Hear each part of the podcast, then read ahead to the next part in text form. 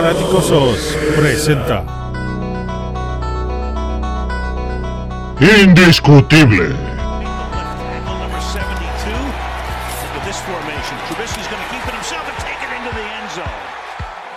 Matos y Paul te traen el lado brillante de los monstruos del Midwest. Acompáñanos a este viaje en las entrañas de los Chicago Bears. Muy buenas noches, queridos fanaticosos. Bienvenidos a la edición post-draft de Indiscutible. Querido partner Matos, muy buenas noches. ¿Cómo estás, mi hermano? Hola, hermanito. Muy buenas noches. Buenas noches a todos los fanaticosos. Pues un, un programa más, una vez más con la oportunidad de poder platicar con ustedes, contigo y con ustedes de nuestro equipo. Y pues bueno, a darle porque hay mucho por contar. Así es, mu- muchísimo que contar. Este, parecía un panorama negro oscuro después de lo sucedido en la segunda ronda. Y, la verdad, yo, tengo que decir que fue una muy buena estrategia de Ryan Pauls de buscar la manera de tener más activos. ¿no? Él, él tenía pues, seguramente en su board algunos receptores, algunos cornerbacks, safety, etcétera, que los veía como, como esta nube élite arriba, ¿no? En el momento que se da cuenta que, que, sale ahí algo de, de- empiezan a hacer tantos picks por tackles, por receptores, eh, se da cuenta, dice, oye, eh, tengo este, este corner, tengo este safety que están hasta arriba de mi nube, los veo como un talento de, no, sé, no, no, no quiero decir que va a ser el siguiente Charles Stillman o el siguiente Honey Badger o ahí hiciste una analogía fuera del aire de Harrison Smith, ¿no? Pero, pero claramente si tú crees que están arriba de cualquier otro receptor o de cualquier otro tackle o de cualquier otro guardia, el peor error y por lo que muchos equipos acaban pagando el precio es por no seleccionar al mejor jugador en tu board, ¿no? Entonces, va- vamos, vamos un poquito a, a desglosar el, el draft, ¿no? Llegan esta segunda ronda, estos dos picks, y llega la tercera ronda y dicen, a ver, no, no voy a recibir el valor en un trade down de lo que voy a hacer al agarrar a estos jugadores, ¿no? Y dicen, voy por estos jugadores. Sin embargo, llega la estrategia y con una estrategia muy interesante, algo que nunca entendió Ryan Pace, era muy bueno en tener un alto porcentaje de bateo, pero se daba muy pocas oportunidades por draft, ¿no? Eh, En algún draft tuvo cinco jugadores, en otros drafts seis jugadores, y en el que más tuvo, creo que en un solo draft llegó a tener, creo que ocho jugadores. Y, no, no me recuerdo si ocho o nueve, pero eh, el, creo que ocho jugadores fue el máximo que tuvo. Entonces, ahorita Ryan Pauls entiende que mientras más oportunidades se dé, más posibilidad de éxito puede tener. Y además confía en su eh, eh, staff de coacheo para poder desarrollar a los jugadores que tienen estos altísimos métricos de atleticismo, pero que necesitan desarrollo en la NFL. En general, ¿cuál es tu perspectiva, mi querido Matos, del draft? ¿Te gustó lo que hizo Ryan Pauls? Eh, ¿Pasaste de, de cierta depresión en segunda ronda a, a, estar de acuerdo con el proceso? ¿O, o, o tú cómo lo viviste? Después de, de, ver a varios compañeros fanáticos en Twitter, vimos que pasaron por un roller coaster. ¿A ti cómo te fue en este proceso? Pues es complicado, Paul. Al final, si, si tú me preguntas si, si, si, si me gustaron las elecciones, pues te puedo decir que no.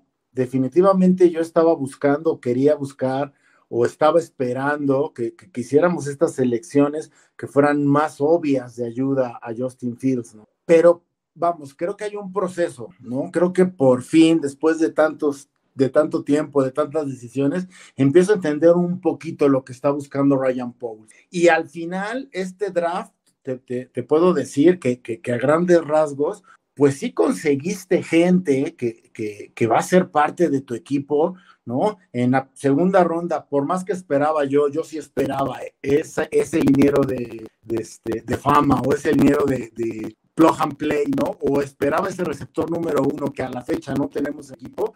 Quieras o no, salimos de esa segunda ronda que fue como que la más complicada de digerir, pues salimos prácticamente con la profunda reconstruida, ¿no? Entonces, vamos, hay muchas cosas por las cuales nos podemos ilusionar y podemos decir que las cosas están haciéndose de una manera correcta, en el sentido de que estamos yendo, ¿no? Posición por posición. También en rondas tardías se hizo mucho por la línea ofensiva.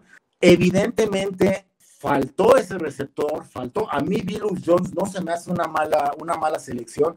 No creo que sea un difference maker, pero bueno, creo, creo que era imposible que en un draft lo solucionáramos todo y creo que Paul sale con una clase bastante interesante, ¿no? Con la que se puede trabajar a futuro y sobre todo lo que comentabas, ¿no? Con la manera en que se movió, que, que, que, hizo trades down para conseguir más picks, creo que consiguió cosas bastante interesantes. Hay material para desarrollar. Evidentemente, el 80% de estos jugadores no son un producto terminado, pero vamos a tener que tener fe en nuestro cuerpo técnico que los pueda desarrollar de manera correcta. Ahí hubo unas selecciones bastante interesantes. A mí, Jaquan Brisker se me hace una selección totalmente impresionante. O sea, este por mucho el favorito porque definitivamente es un jugador que te va a llegar, que entra bien con lo que está buscando el coach Everflux, que tiene para, para ser una estrella en esta liga y que te va a cubrir una posición 10, 10 más años, ¿no? Entonces, aunado a la buena pareja que puede hacer con Eddie Jackson, bueno, creo que, que, que se empiezan a llenar estos, este rompecabezas. Evidentemente faltan muchas piezas, evidentemente, y creo que lo que más nos duele a todos los fanaticosos es lo que ya hemos venido comentando, es más, es un hecho el siguiente año no vamos a contar, ¿no? Es más que un hecho que el siguiente año nos espera una temporada de reconstrucción, una temporada larga, dolorosa, donde todos los jugadores nuevos, todos los jugadores anteriores y sobre todo Justin Fields, pues tendrán que seguir aprendiendo y todo parece indicar que será la mala, ¿no? Pero me quedo con un buen sabor de boca, aunque no son las selecciones más populares, creo que fueron las correctas, Paul, y bueno, a esperar que esto siga y que se siga construyendo este roster, que aún se ve muy incompleto, pero bueno, creo que vamos, vamos más enfocados a lo que busca Paul. Claro, claro. Ahora recordemos que acaba de darse de baja a Nick Foles y con esto ya llegamos a más de 50 millones de dólares en dead cap. Eso significa que en realidad este año no tenías posibilidades de contender, pero Ryan Paul está bien decide de decir, a ver, voy a limpiar financieramente el equipo, voy a empezar otra vez de cero con el cap a partir de 2023 y me voy a dar oportunidades en ese momento. Entonces, si, si este año, con estas elecciones, que nadie nos esperamos dos profundos en, los dos picks de segunda ronda, ¿no? Yo, yo creo que el, el que pensó que eso pudiera suceder este, realmente es un mago, ¿no? Es Nostradamus. Y, pero ahora que, ya sucedió, tiene cierto sentido buscar tener fortalezas en el equipo, este, tener un, equipo eh, que por lo menos pueda detener el juego aéreo de otros equipos y que ya que eh, Justin Fields entra a su tercer año, ya con la experiencia en el sistema de un año con Getty, entonces también puede ser el, momento en el que inviertas con más armas, este, todavía más a la línea ofensiva, tal vez con un pick de primera, segunda ronda siguiente año, y, de ahí puedas construirlo. Algo, algo, que me gustó muchísimo también es que Ryan Pauls para nada comprometió el draft de 2023 con este draft. Es más, hizo algo que Ryan Pace nunca había hecho en siete años, que fue no comprometer un solo pick de 2023 en este draft.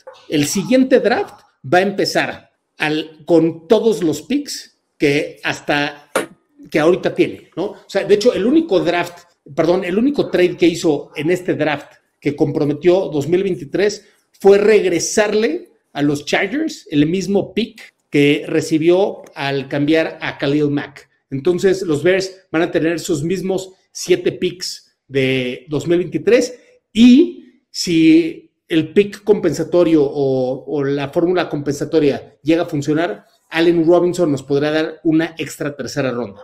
Pues muy bien, vamos, eh, vamos a platicar del depth chart de corners y safeties, a ver este, cuál es tu perspectiva, Matos. Este, como cornerback 1 queda Jalen Johnson y del otro lado Kyler Gordon, ¿no? En nuestro pick número 39. Y de nickel va a quedar lo más probable Stable Young, que se trajeron de los Ravens, pero ya está interesante porque ya el segundo equipo ya lo tienes con Thomas Graham, con Kindle Vildor y con Duke Shelley, que en realidad e, ellos tres acabaron siendo tus titulares del año pasado cuando Jalen Johnson no estaba en el campo, ¿no? O sea, increíble poder reconstruir la secundaria a ese nivel. Eh, como safeties, como comentaste, queda Eddie Jackson con Jaquan Briscoe. ¿Cuál es tu perspectiva de, este equipo ahora? Eh, ya nos convertimos de, ser un equipo súper débil en la profunda a ser uno de los más fuertes en la liga o todavía estamos lejos en tu perspectiva? El, material humano está listo, Paul. Una de las cosas más interesantes de estos jugadores que acabas de comentar es que los viejos son Tabon Young y Eddie Jackson con 28 años cada uno, meaning les quedan por lo menos tres años de, estar en su prime. Entonces, el material humano está ahí. Evidentemente, la, defensiva profunda junto con los alas cerradas es la posición que más trabajo le cuesta históricamente a los jugadores que vienen de colegial entender, agarrar el ritmo, entender la nueva velocidad. Entonces, yo sí creo que, la siguiente temporada va, a haber ciertos detallitos, ciertas cuestiones en las que ellos tendrán que aprender, entenderse, complementarse, pero si, si, si esto sigue como debe de, de, seguir, ¿no? Para la temporada 2023, estamos hablando de que tendremos un equipo a nivel defensiva profunda, pues yo te voy a decir elite, no quiero hacer el, el comentario aún a ese nivel, pero sí te puedo decir que vamos a tener una defensiva joven, una defensiva profunda joven, que aparte va a tener muchísimo, muchísimo por lo aprender y por desarrollarse. Entonces, sí, prácticamente, y eso es una de las cosas con las que me quedo en este draft, lo que hizo Pauls en un solo draft fue reconstruir, en un solo draft y agencia libre, fue reconstruir totalmente la defensiva profunda, que como tú bien decías, era una de las de los talones de Aquiles de esa defensiva y de este equipo. Sí, o sea, si, nos acordamos del partido, por ejemplo, contra los Rams, que la verdad vergonzoso la manera en que nos atacaron, o también Packers que nos meten 45 puntos, o, o, si ves el cierre del partido contra Ravens o contra 49ers, te das cuenta que, que esta profunda realmente los, los equipos, claro que tenían las armas para destrozarla, pero eh, como que se estaban viendo buena onda en, algunos partidos, ¿no? Entonces, aunque tuvimos una defensa top 10, la realidad es que los equipos no necesitaban meter el acelerador, porque cuando lo metían, nos metían este, casi que un tostón, ¿no? Entonces, la verdad es que es, este, en retrospectiva, eh, creo que muy interesante la manera en la que Pauls ataca esto. Claramente Iberflus tuvo influencia, ¿no? E, él, él siendo coach defensivo, dice, a ver, a mí me trajeron también a este equipo para tener una defensiva dominante, ¿no? Entonces voy a pedir los jugadores que creo que necesito para que el ajedrez funcione del otro lado, ¿no? Y, también recordar que si tienes este, turnovers, le das el balón a Justin Fields y le ayudas a desarrollarse. Este, a ver, eh, del lado de linebackers, no, no se seleccionó a nadie. Eh, ¿Cómo te sientes teniendo a Rockwell Smith, tal vez Nicholas Morrow, o, y aquí se ve como Matthew Adams, Joe Thomas, o sea, se ve bastante complicado el tema de, este tercer linebacker, ¿no? Sin discutir Nicholas Morrow, que, viene de estar lastimado y, de ser medio titular en Raiders. Eh, tal vez la parte más débil de toda la defensa, ¿no? ¿O, cómo la sientes? Pues mira, Nicolás Morbo fue líder de, tacleos en los Raiders eh, hace dos años. El año pasado estuvo prácticamente toda la temporada lesionado. Creo que tiene, tiene las tablas para, para volverse un playmaker o cuando no un playmaker, por lo menos aportar y, por lo menos no perder un paso con lo, que es Roquan, que al final hoy por hoy, pues es nuestro mejor jugador defensivo, le pese lo que a quien le pese, ¿no? Digan lo que digan, esta defensiva es de Roquan Smith, Creo que Nicolas Morrow puede levantar su juego y puede estar a la altura. Ese tercer, tercer puesto de linebacker interior, pues sigue, sigue al aire. Definitivamente no hay nada en la agencia libre, no agarramos nada en el draft. Es una de las cosas que quedará pendiente para la siguiente temporada baja, a menos que algún undrafted, de los cuales ya tenemos varios, o alguno de estos que están en el roster, pues levante la mano. Y al final no es tan descabellado pensarlo, Paul, considerando que tienes a dos verdaderas máquinas de tacleo, en Nicholas Morrow y en Roquan Smith. Entonces, pues nada más es que no desentones mucho, pero en papel se ve que hay una, hay una limitante ahí, hay una área de oportunidad y desafortunadamente es un puesto que ahorita no hay manera en que lo cubras de manera adecuada, tendremos que ir a la temporada buscando que alguien dé el estirón o llevándonos de tarea para la siguiente temporada baja. De acuerdo, y que no se lastime, ¿no? Vamos a, tocar madera por ahí. Pues muy bien. Y, luego en la línea defensiva también agarras a un proyecto que, que se ve por ahí interesante en Dominic Robinson. Fue receptor hace solo dos años, ¿no? Pero tiene absolutamente todos los atributos, ya tuvo algunos buenos resultados en la última temporada. Entonces, aquí la, la gran pregunta es, este, con al Quadin Muhammad, que viene de los Colts, de, estar con Iberflus. Eh, del otro lado a Robert Quinn de titular. Te quedas en el centro con Angelo Blackson o Kyrie Tonga.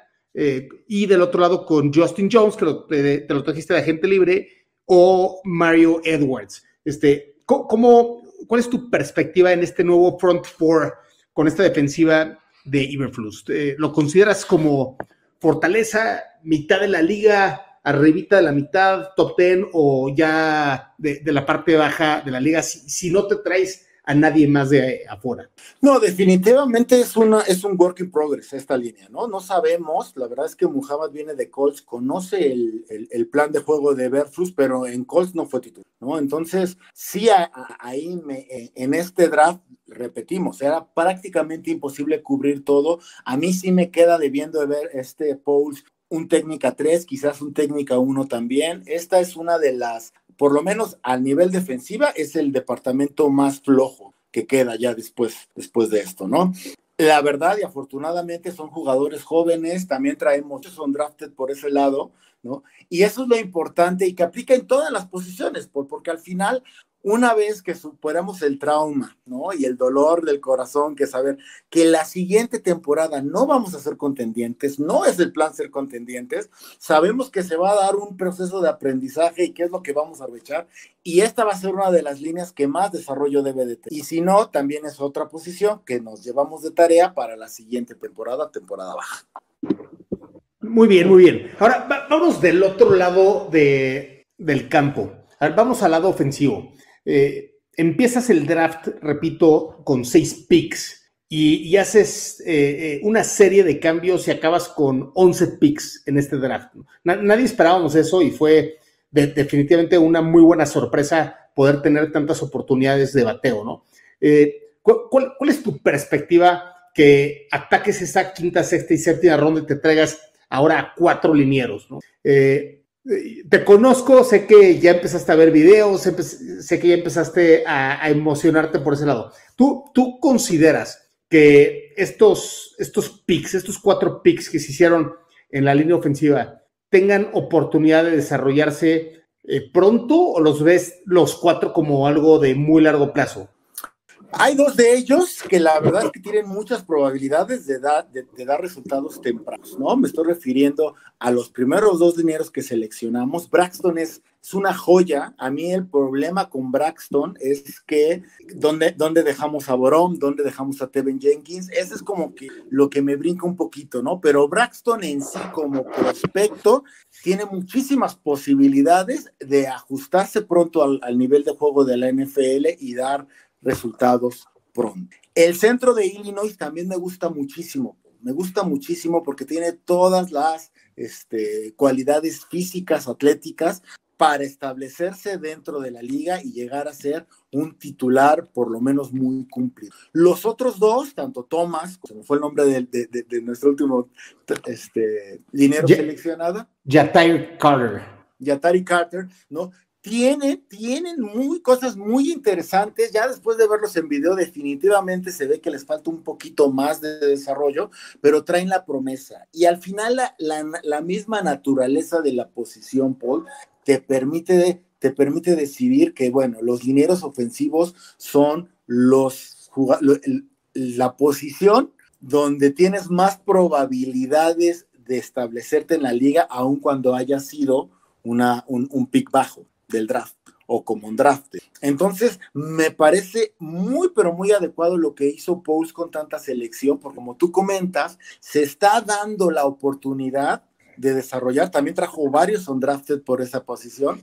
Entonces, vamos, material humano hay, creo que también estamos apostando y está bien lo que está haciendo Pauls, está apostando demasiado a su, a su cuerpo técnico, lo cual no me, no, no me parece un error pero tenemos mucho material humano, mucha tela de dónde cortar. Si consideras que aparte de lo que trajimos, pues nosotros tenemos por ahí nuestra, nuestros propios jugadores jóvenes que están desarrollándose y que pueden dar el esta temporada. Y hablo evidentemente de un Borón y evidentemente de un Teven. Entonces, me quedo satisfecho aun cuando se está mencionando que a lo mejor traemos en agencia libre a otro liniero, si no se da el caso, Paul, me quedo satisfecho con esta línea porque tiene futuro. Y volvemos a lo mismo, tienen un año para establecerse, todo un año, porque esta temporada, digo, no estoy diciendo que la demos por perdida, pero démosla por perdida, ¿no? Entonces, creo, creo que, que, está muy, muy, muy interesante lo que hizo Pauls. Me quedo muy satisfecho con esas elecciones. Algunos jugadores son más proyecto que otra cosa, pero vamos, creo que de esa parte no podemos decir que, que, dejó descobijado a, a, Justin Fields, sobre todo porque por lo que nos han dicho, no solo es protección a Justin Fields, sino que vamos a hacer un equipo que luche desde el principio por establecer ese juego terrestre que es precisamente una de las cosas que en su momento le criticamos más a Nagy, ¿no? Entonces, me quedo satisfecho, Paul. Creo que pudo haber sido mejor. Evidentemente, no teníamos el parque para seleccionar a prospectos igual un poquito más este, de renombre, pero nos llevamos, nos, nos quedamos con buenos proyectos, podemos desarrollar las cosas y dependerá mucho, nuevamente lo digo,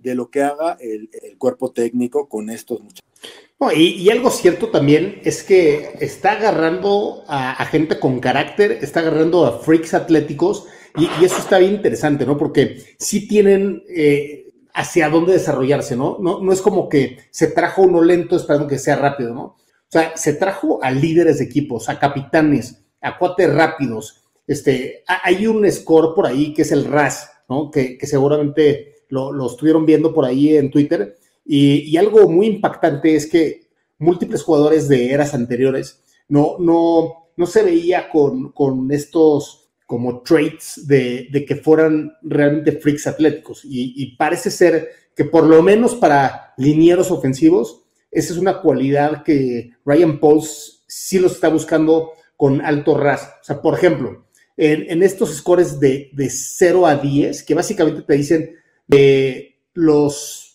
jugadores que han estado en el draft desde 1988 hasta 2022, eh, este, cómo te ranqueas percentilmente en diferentes eh, temas atléticos, ¿no? Ya sea de velocidad, de, fuerza, eh, de, salto de altura, de salto de longitud, etcétera, ¿no? Por ejemplo, Sam Mostifer estuvo en punto 85, ¿no? O sea, en, en, en el 8.5 percentil, o sea, él fue mejor atléticamente que el 8.5% de los candidatos a draft.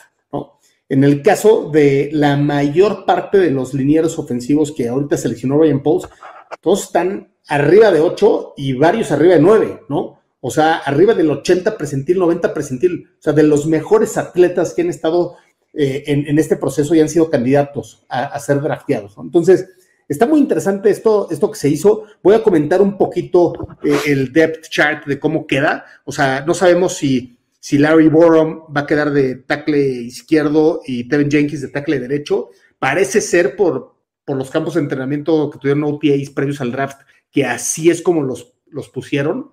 Este, está obviamente Cody Whitehair del lado izquierdo, Lucas Patrick en el centro. Tienes a Doug Kramer, como dijiste, también ahí de backup, y a Mostifer también.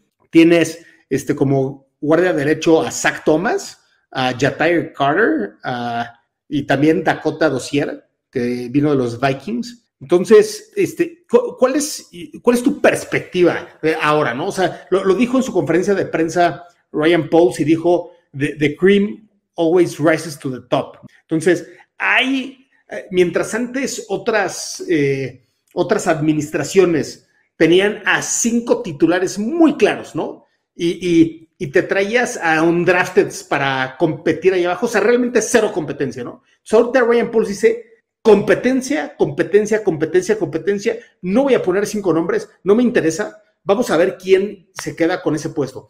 ¿Te, gusta ese approach? ¿Te gusta ese material humano que, que está poniendo? A ver, creo que tuvimos justamente aquí un problema técnico y por mientras, vámonos a los comentarios. A ver, bueno, ya está por aquí de regreso mi querido padre Matos. Este, perdón, perdón, fallas técnicas. No, muy bien, muy bien. Este, entonces, ¿te gusta esa estrategia de buscar competencia basado en, traerte estas quintas, sextas, séptimas rondas? Mira, desde que llegó Ryan Paul sabíamos que este era un, un, grupo, esta era una posición o una línea que iba a tener especial atención. Él fue el liniero ofensivo, él tiene, tiene como que el know-how perfecto, no solo a nivel directivo, sino también a nivel jugador. Creo que e, este enfoque pues es distinto a lo que teníamos con Ryan Pace para la posición. Ryan Pace era como que muy claro en tú vas a tener eh, eh, el puesto, tú vas a tener los reps, tú vas a tener nuestra atención y si alguien con lo que quedaba se alcanzaba a desarrollar, ¿no? Pues qué mejor, pero nunca fomentaba o se fomentaba esto, ¿no? Entonces, esto que está haciendo Ryan Pauls con esta línea y en general con esta ofensiva, pues yo siento que es positivo porque es diferente. Habrá que esperar que dé resultados. Definitivamente, y te lo repito, Paul, creo que tenemos la materia prima, tenemos a los jugadores, tenemos a, a los humanos con las capacidades, tanto como jugadores como prospectos, ¿no? Evidentemente no lo va a hacer yo y pudiera agregar algo, sería recontratar a Jason Peters, no va a pasar. Lo único que me preocupa es que fuera de Whitehair, te falta, te falta ese, este, e, e, e, ese peso veterano en este grupo, fuera de Whitehair, ¿no? Porque Lucas Patrick tiene sus años, pero pues es realmente nuevo en este equipo, entonces no tiene como que el trato, aunque muchos son nuevos. Me gustaría Jason Peters por el mínimo veterano, lo que aportaría a, las, a la sala de juntas de ese grupo sería muy interesante. No va a pasar, pero bueno, creo que está interesante, creo que puede funcionar, pero vuelvo a lo mismo, Paul, puede funcionar a partir de 2023. 2022, esta temporada, pues iba a ser una temporada de Growing Pains, donde tendremos que ver cómo poco a poco este grupo se va unificando, va entendiendo y va generando esa, esa mística entre ellos y con Justin Fields para poder empezar a dar resultados. Sí, de acuerdo. Y, si nos vamos a eso, yo sí prefiero que ahorita hayan invertido cuatro picks en línea ofensiva que en receptores de quinta, sexta y séptima ronda, que las probabilidades es, son menores, ¿no? Aunque tienes el, ejemplo de Mooney, pero como lo decías, sí existen más posibilidades de, que linieros funcionen en estas rondas, ¿no? Eh, muy bien, vámonos ahora a al lado de los Titans. Nos quedamos ahora con Cole Kemet, Ryan Griffin, James O'Shaughnessy y Jesper Horsted. Hay algunos UDFAs. De hecho, al, al, al undrafted que más dinero le dieron fue un Tyrant, Chase Allen de Iowa State. Este, con este grupo, ¿estás conforme? Ya si, si no hay más cambios de aquí al inicio de la pretemporada. Sí, totalmente conforme. Te voy a decir una cosa. Estamos ya para el tercer año de Colquemet. Yo creo que tanto Pauls como los fanáticos, como todo Chicago, estamos esperando a que dé ese salto al, al estrellato, por así decirlo. La temporada pasada no lo hizo mal, creo que era muy intermitente, creo que le falta esa constancia, pero no hizo nada mal. Jasper Horsted tiene bastante, bastante habilidad para, para este, ser una amenaza en zona roja, para agarrar el balón. Y los otros tres son como que híbridos bastante interesantes, quizás más enfocado al bloqueo. No revisé, la verdad es que no he tenido tiempo de revisar este novato undrafted de Iowa. La verdad es que está por desarrollar la carrera del indio, poco probable que se quede en el roster, pero bueno, creo que estamos cubiertos y es lo que decía, ¿no? Pocas, realmente pocas, este, posiciones de, este roster antes del draft estaban cubiertas. Para mí era coreback, para mí era running back, que para Pulse no, porque seleccionó uno más, y otra era, era a la cerrada. Me quedo tranquilo y me quedo a la expectativa de que Cole Kemet dé ese brinco y se posicione, posicione su nombre dentro de la elite de esta liga. El muchacho tiene la experiencia, va a tener el juego y vamos a ver que, este, de qué está hecho. tiene el físico tiene el físico, tiene, tiene todo el muchacho para, para, para dar ese salto. Y si no, pues bueno, estaremos viendo que en próximas este, pretemporadas, pues estaremos buscando prospectos interesantes que cubran esa posición. Pero que al momento digo, no lo salemos, creo que como novato, y lo repito, profundo y ala cerrada es la posición que más trabajo cuesta adaptarse a, los profesionales y que Met su primer año estuvo aquí, su segundo año estuvo aquí y esperamos que esté más para acá, ¿no? Entonces, este, sí, me quedo muy tranquilo y creo, creo que esta, esta posición puede ser una de nuestras fortalezas, sobre todo en zona roja y sobre todo con esta nueva filosofía que al parecer vamos a tener de correr mucho más el balón. Entonces, fullback y que fullback, que ya tenemos fullback, que eso no lo hemos platicado, pero desde hace cuatro años no teníamos, ya tenemos fullback. Y a la cerrada se vuelve una posición con esta nueva, nueva este, misión de bloqueo que antes quizás con Nagy no tenía. Entonces, sí me quedo tranquilo, me gusta. Claro, y, y, ahora se viene interesantemente el play action, ese que Nagy muchas veces simplemente lo descartó solamente por no ser exactamente el lado puro de su ofensiva, ¿no? Eh, a ver, veremos a la parte más controversial. Y, si a mí me preguntas, este, tal vez el, único reclamo que pudiera tener con Pauls es no tratar de hacer un trade down en la tercera ronda, porque parecía que Vilus Jones era alguien que se podía seleccionar un poco después, ¿no? O sea, por lo menos, por ejemplo, en la lista de Dane Brugler lo tenía como en sexta ronda. Claramente, Pauls y Brugler son diferentes y, por ejemplo, Bill Belichick luego hace unas locuras que, nadie entiende y es un genio. Entonces, este, los equipos claramente tienen diferentes este, eh, boards, ¿no? De la manera en la, que ponen prioridad a ciertos jugadores. Ahora, este, como dices, en tercera ronda, pick 71, seleccionas a Vilus Jones, que está interesante, eh, no, no, es muy alto, pero tampoco es chaparro, ¿no? Mide casi seis pies, pero tiene buen peso, 204 libras, está bastante sólido, ¿no? Como una versión chiquita y compacta de Cordarrelle Patterson. Entonces, te quedas con eh, como wide receiver one a Darnell Mooney y de reservas a David Moore y Isaiah Coulter. Tu wide receiver 2 ahorita claramente es Byron Pringle, supongo, eh, tal vez ahí con Vilus Jones o Das Newsom. Y tu tercero, Equanimo Sam Brown, con Simba Webster o alguna combinación. Este, obviamente, yo creo que todos sabemos que es la debilidad más fuerte del equipo, ¿no? Pero este, por lo menos te gusta la estrategia de primero construir la línea, este, tight línea, etcétera, eh, corredores, y, por lo menos utilizar los, los receptores más bien como para play action y como estos gadget players, ¿no? Como Vilus Jones o este mismo este running back que seleccionó, que, que muy bueno de, desde, desde el backfield agarrar pases, es Treston Ebner, que se agarró en la sexta ronda. Eh, te, quedas, no te voy a decir satisfecho, pero este, te quedas relativamente conforme que no se le dio prioridad a esto, siendo que se seleccionaron a cuatro linieros y estás construyendo como de adentro hacia afuera? Pues no sé si la palabra satisfecho, evidentemente como fanáticos lo queremos todo. Pues. Tiene lógica el movimiento, ¿no?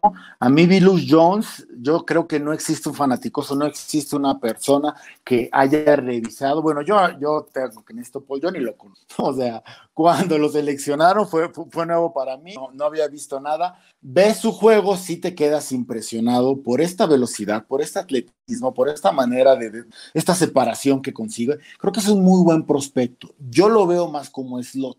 A mí la preocupación principal es, y, no voy a ser popular en este take, pero, pero lo tengo que decir porque siempre decimos lo que opinamos, homies, pero es yo no veo a Darnell Mooney como un receptor número uno, por, más que digan, yo no lo veo, no lo veo ahí, ¿no? Darnell Mooney necesita un, receptor al lado que le quite presión para que él pueda desarrollar con, precisión todas sus, este, sus rutas.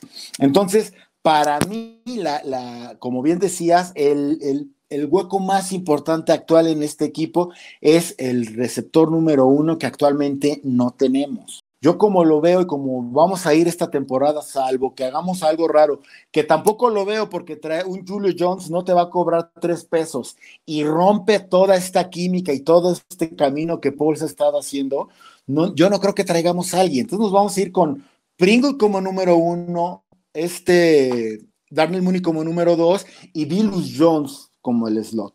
Y eso si logras y si te comprometes realmente al juego terrestre, puede ser suficiente, sí. O sea, si eh, a tu pregunta, sí podemos tener, tener este, producción de este grupo, aunque definitivamente es un grupo que está muy, muy, muy, muy débil.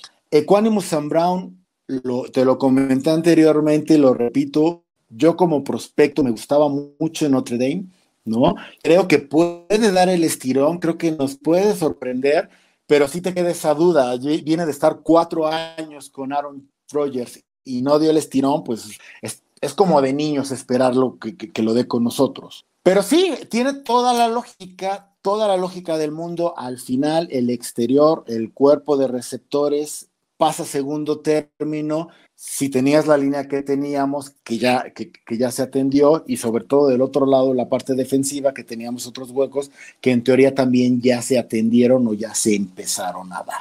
Definitivamente es la posición más débil, concuerdo contigo, y va a ser prioridad la siguiente partida. Sí, de acuerdo. Yo, yo, creo que ahorita la estrategia de Pauls es agarrar ese primer pick del siguiente año. Digo, muy, muy difícil ahorita planearlo de esa manera, ¿no? Pero yo creo que ahí sí va a targetear a un receptor, tal vez con un pick 12 por ahí, ¿no? O sea, yo, yo, yo esperaría tal vez una temporada 6-11 por ahí. Este, pero bueno, muy bien. vámonos a, ahora a corredores. Entonces, seleccionamos a Treston, Treston Ebner en la sexta ronda eh, y al undrafted free agent Master Dig. Muy interesante porque jugó en Ohio State con nuestro QB1 Justin Fields. Entonces, e, este cuarto se queda con David Montgomery, Khalil Herbert, Darrington Evans, este Treston Ebner, el nuevo pick de sexta ronda, y Carrie Blassingame como fullback. Y te traes como drafted a Master T. Este, ¿Cómo ves este cuarto? Este, este cuarto, eh, lo, ves fuerte? A mí me encanta, la verdad. Me encanta David Montgomery, me encanta este, Khalil Herbert. Este, ¿te, gusta o, de plano te hubiera gustado algo diferente en el draft? No, creo, creo que Ebner, por ejemplo, la selección de Ebner obedece más a una dualidad que él tiene en su juego, que puede, que puede funcionar en el slot, ¿no? Más aparte, regresar patadas, más aparte, apoyar en juegos especiales cuando estás pateando, ¿no? Cuando tienes a tu equipo de pateo dentro. Y al final lo que pueda o no pueda contribuir, creo que los receptores, tanto con Monty como con Khalil Herbert, era un grupo que estaba lleno. Traes esta cara conocida de Fields como garantía, porque uno nunca sabe de lesiones, pero el, el grupo para mí no solo se me hace completo, sino se me hace una de las fortalezas de este grupo, de este equipo actualmente. Entonces, parte de lo que se hizo con la línea también los va a beneficiar. Esta parte del fullback es algo que digo, recordando, Paul, cuando teníamos nuestras malas rachas con Matt Nagy, era algo que nosotros tratábamos de, arreglar y, éramos muy insistentes, ¿no? Si quieres establecer el juego, pues tráete un fullback, por favor, no tienes por qué, bla, bla, bla, bla, bla. Lo trae, este, lo trae Ryan Paul, lo trae el coach Everflux con un cubo que aparte repunta con estas dos selecciones, bueno, con esta selección y con este undrafted, entonces al final, vamos, la posición se redondeó. Creo que debe ser una, este, una fortaleza de este equipo. Y nada más ahí como comentario, pues, pues Monty está, está en año de contrato, pues sí se tiene que, poner las pilas, porque, porque vamos, si algo le dejó claro Pauls con estas elecciones es que su puesto no se lo va a regalar y si, y si le van a dar otro contrato, pues se lo tiene que ganar. Y eso es bueno, ¿eh? Eso es muy bueno. Al final creo que, creo que viene bien y, espero un gran año de Monty. Sí, de acuerdo. Me, encanta esto que está generando Ryan Pauls competencia, ¿no? Este, y, eso nos lleva al último cuarto. Bueno, obviamente están los especialistas, ¿no? Pero coreback, eh, Justin Fields, QB1 para todos, ¿no? El Salvador, el Redentor, etcétera, etcétera. Este, ¿te gusta que se haya invertido en Simian eh, ahorita que no se haya drafteado nadie? Este, y que se haya cortado a, nuestro buen amigo Nick Foles? al final creo, creo que, tienes que hacer todo para, para apoyar y para En estos momentos nadie tiene la duda de Justin Fields. El puesto es de Justin Fields para perderlo. Traes a un, a un Trevor Simeon que es un gran backup, que en caso de alguna tragedia te puede, te puede salir y te puede mantenerte funcional tu ofensiva uno o dos partidos y dejas fuera a Nick Foles que más allá de que sea bueno o malo, creo que como, como coreback suplente era un lujo, estaba cobrando otra cantidad que no correspondía a ser suplente y sobre todo creo que, que, que tenía esta sombra sobre Justin Fields de decir, bueno, si empiezo a fallar, tienen a Nick Foles, ¿no? Entonces creo que corta por Lozano Foles, Nick Foles Desafortunadamente las cosas en Chicago no le funcionaron. No creo que haya sido tanta culpa de él, Paul, pero vamos, no tenía cabida en este equipo. Ojalá encuentre otro equipo, ojalá le vaya muy bien. Por ahí estaba leyendo que en su carrera ha hecho más de 80 millones de dólares, entonces vamos, tampoco es que nos dé tristeza el hombre, pero, pero creo que el, grupo está completo, ¿no? Quizás por ahí creo que, contratamos a un, a un undrafted para que tome reps en, en este en, las otras, no creo que, pase de ahí. Quizás puede llegar a soñar con, un puesto en el, en el escuadrón de prácticas, pero bueno, o sea, el equipo está completo y, todo, todo lo que está haciendo Pauls, todas nuestras esperanzas, todo lo que esperamos de este equipo, pues este, giran alrededor de Justin Fields y creo que se hizo lo correcto para darle el apoyo, ¿no? Tanto a nivel equipo como a nivel mental y emocional vamos, el muchacho está, está cuidadito, lo tenemos ahí y, no tiene, no tiene como que excusas este año para no dar ese salto que todos estamos esperando. Sí, totalmente de acuerdo. Yo también creo que el undrafted que se trajeron solamente es para tirar pases en el rookie minicamp y seguramente ahí lo van a cortar después para tener más espacio para otros tryout players, ¿no? O jugadores que quieren ver en OTAs. Pues muy bien. Este, y por último, el, el último pick de la séptima ronda se utiliza en Trenton Gill, que se ve que tiene cierto poder. Este, O'Donnell se va a los Packers, este, nos traiciona se va a los Packers y entonces llega Trenton Gill como pateador. Entonces, veremos qué sucede por ahí. vamos a los comentarios antes de despedirnos. Este, a ver, aquí nuestro buen hermano Gaxman nos dice, además tienes a Alan Williams como coordinador defensivo quien es experto en potenciar los talentos de los eh, backs defensivos. Sí, tienes toda la razón, Gaxman.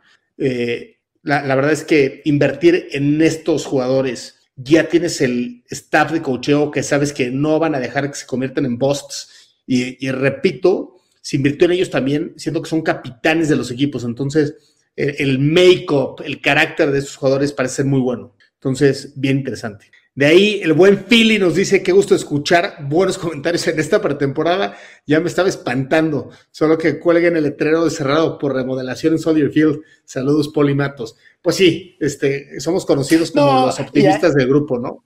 Y ahí aparte de, tengo que aclarar que, que, se entiende. Creo que lo más, lo más doloroso para todos nosotros, y, ya, ya lo he comentado, es que venimos de unas de épocas malas, de épocas peores y bueno, al final no parece que esta temporada las cosas vayan a cambiar mucho, pero, pero sí se ve, sí se ve ahí eh, la luz al final del túnel y la cuestión es que no perdamos la fe, no perdamos la esperanza y sobre todo lo que, lo que muchos de ustedes como, el máster, como el mismo Gaxman han dicho, bueno, no crucifiquemos a Pauls antes de tiempo, ¿no? Créanme que, que la fanaticada que somos, nos conocemos, ¿no? sabemos que, lo vamos a tener eh, en, la mira y que le vamos a dar la, este, la correa corta, pero bueno, digo, esperemos lo mejor y apoyemos como siempre, Homie, ¿no? Sí, este, muy cierto, muy cierto. Este, por otro lado, también este, hay que dar cierto tiempo, ¿no? Entonces, ya muchos fanáticos están descartando a Ryan Pauls y a Iberflus antes de jugar un snap. Entonces, no, no lo sabemos, ¿no? En una de esas, Iberflus saca una defensiva top 5 de la nada y, podemos ganar algunos juegos. Entonces, nunca lo sabremos hasta que se juegan los juegos. Este, aquí Alex y Philly, ahí bien, divertidos, ¿no? Dicen pretemporada, Philly invita para estar iguales. Y bueno, ya dice Philly, bueno, off-season, ¿no? Good vibes, a todo dar. Buena discusión aquí en, en nuestro chat. Este, aquí nos comenta Iván Hernández, se les olvida Travis Gibson.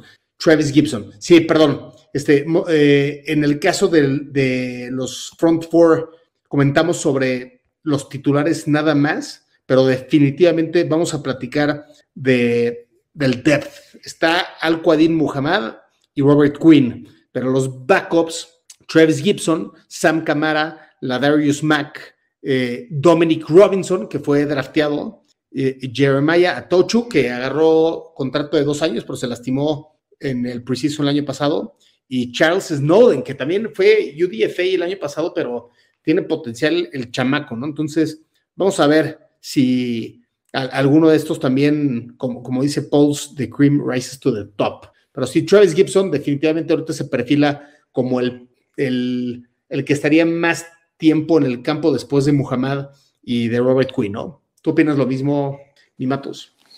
Sí, la verdad es que el, problema con, estos jugadores que, hereda Pauls en la posición es que son jugadores especialistas en una defensiva 4. ¿no? Lo que nosotros necesitamos ahorita, tenemos una nueva defensiva 4-3. El cambio no es tan complicado, pero tampoco pasa de la noche a la mañana. Entonces, ese es el problema con Travis Gibson, que mostró cosas y chispazos muy interesantes.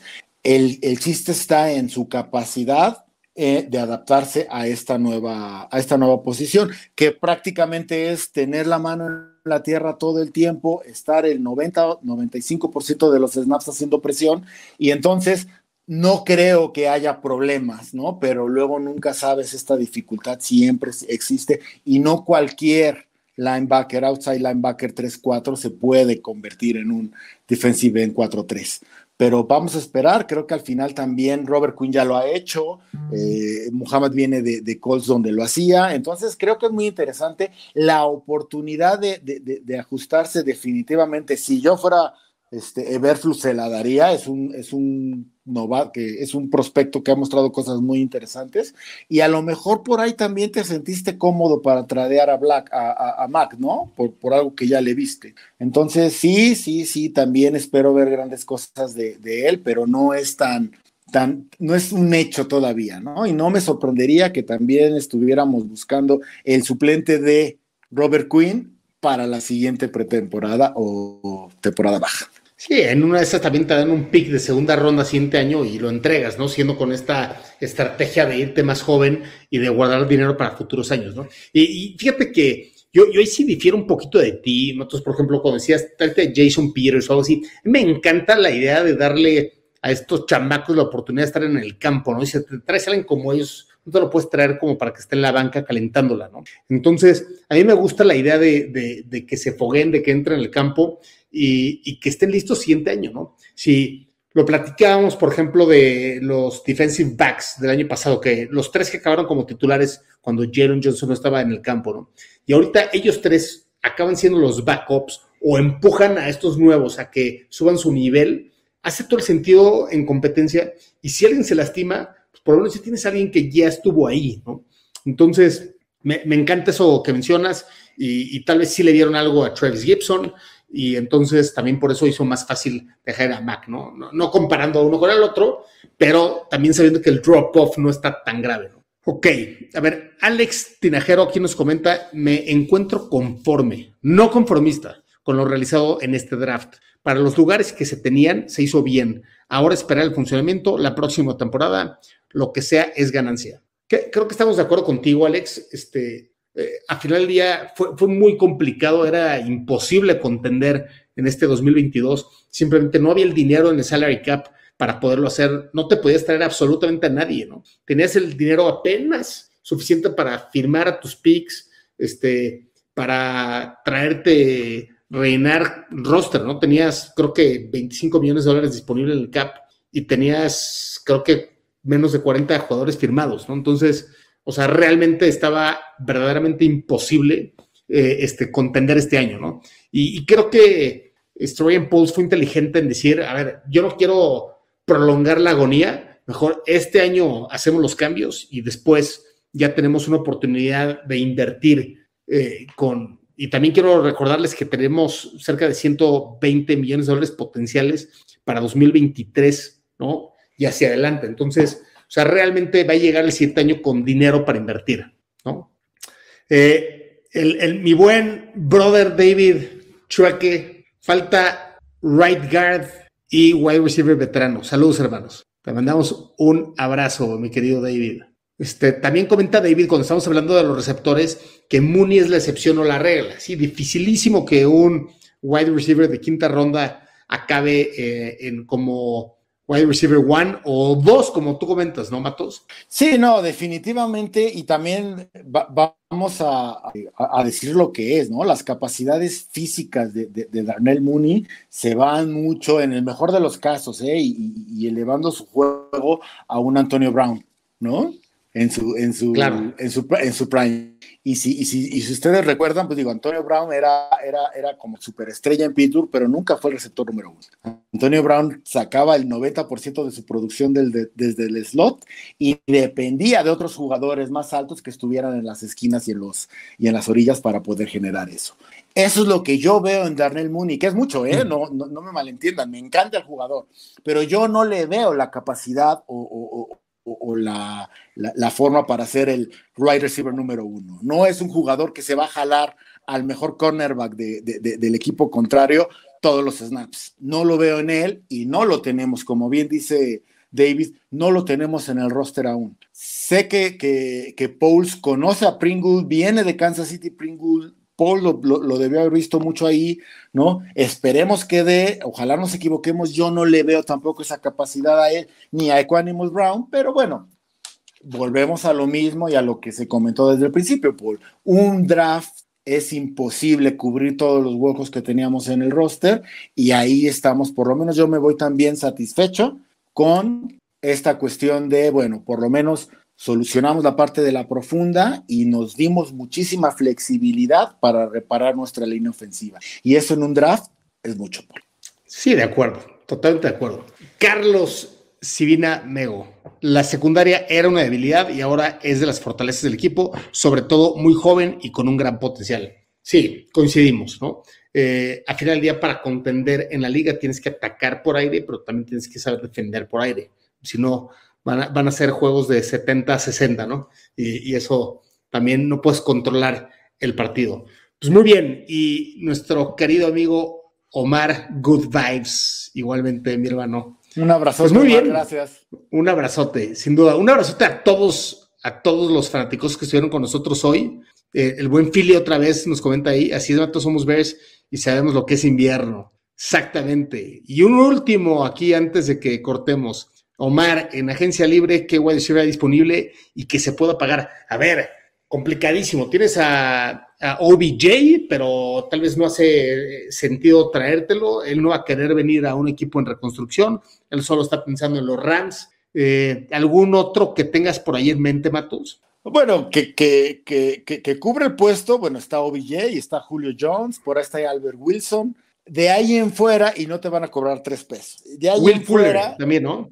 Te puedes traer, te puedes traer otros este, prospectos que honestamente pues no, no representan una gran mejoría con Emerson Brown, con Pringle. Entonces, yo la verdad es que con lo que veo ahorita, salvo que decidas, que no le vería caso, pero salvo que decidas soltar la lana por Julio Jones o por OBJ, que ni siquiera empezaría a jugar desde jornada 1, se ve complicado que tengamos una, un nuevo ingreso a estas alturas de la temporada. Creo que nos la vamos a jugar con lo que tenemos y tampoco es que esté mal, homies, ¿no? Definitivamente nos falta, pero bueno, si aceptamos, y nuevamente con lo mismo, y perdón que sea repetitivo, pero si aceptamos que esta temporada que viene vamos a, centrarnos en desarrollar y en mejorar nuestro roster para contender hasta el que viene, todo tiene más lógica y todo agarra más sentido.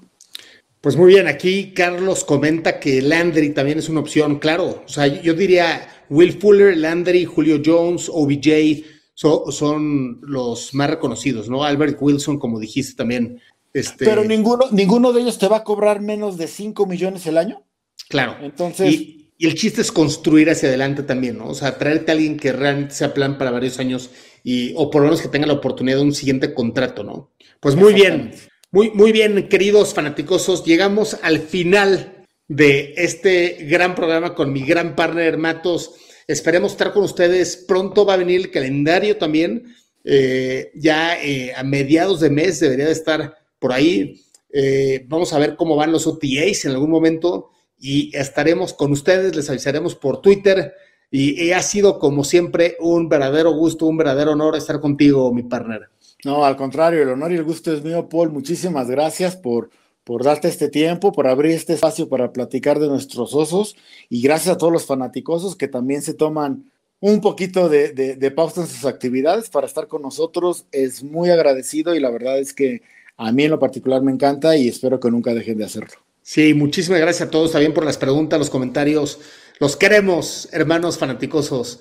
Y recuerden, el amor por los osos es indiscutible. Abrazo, homies. Bear down.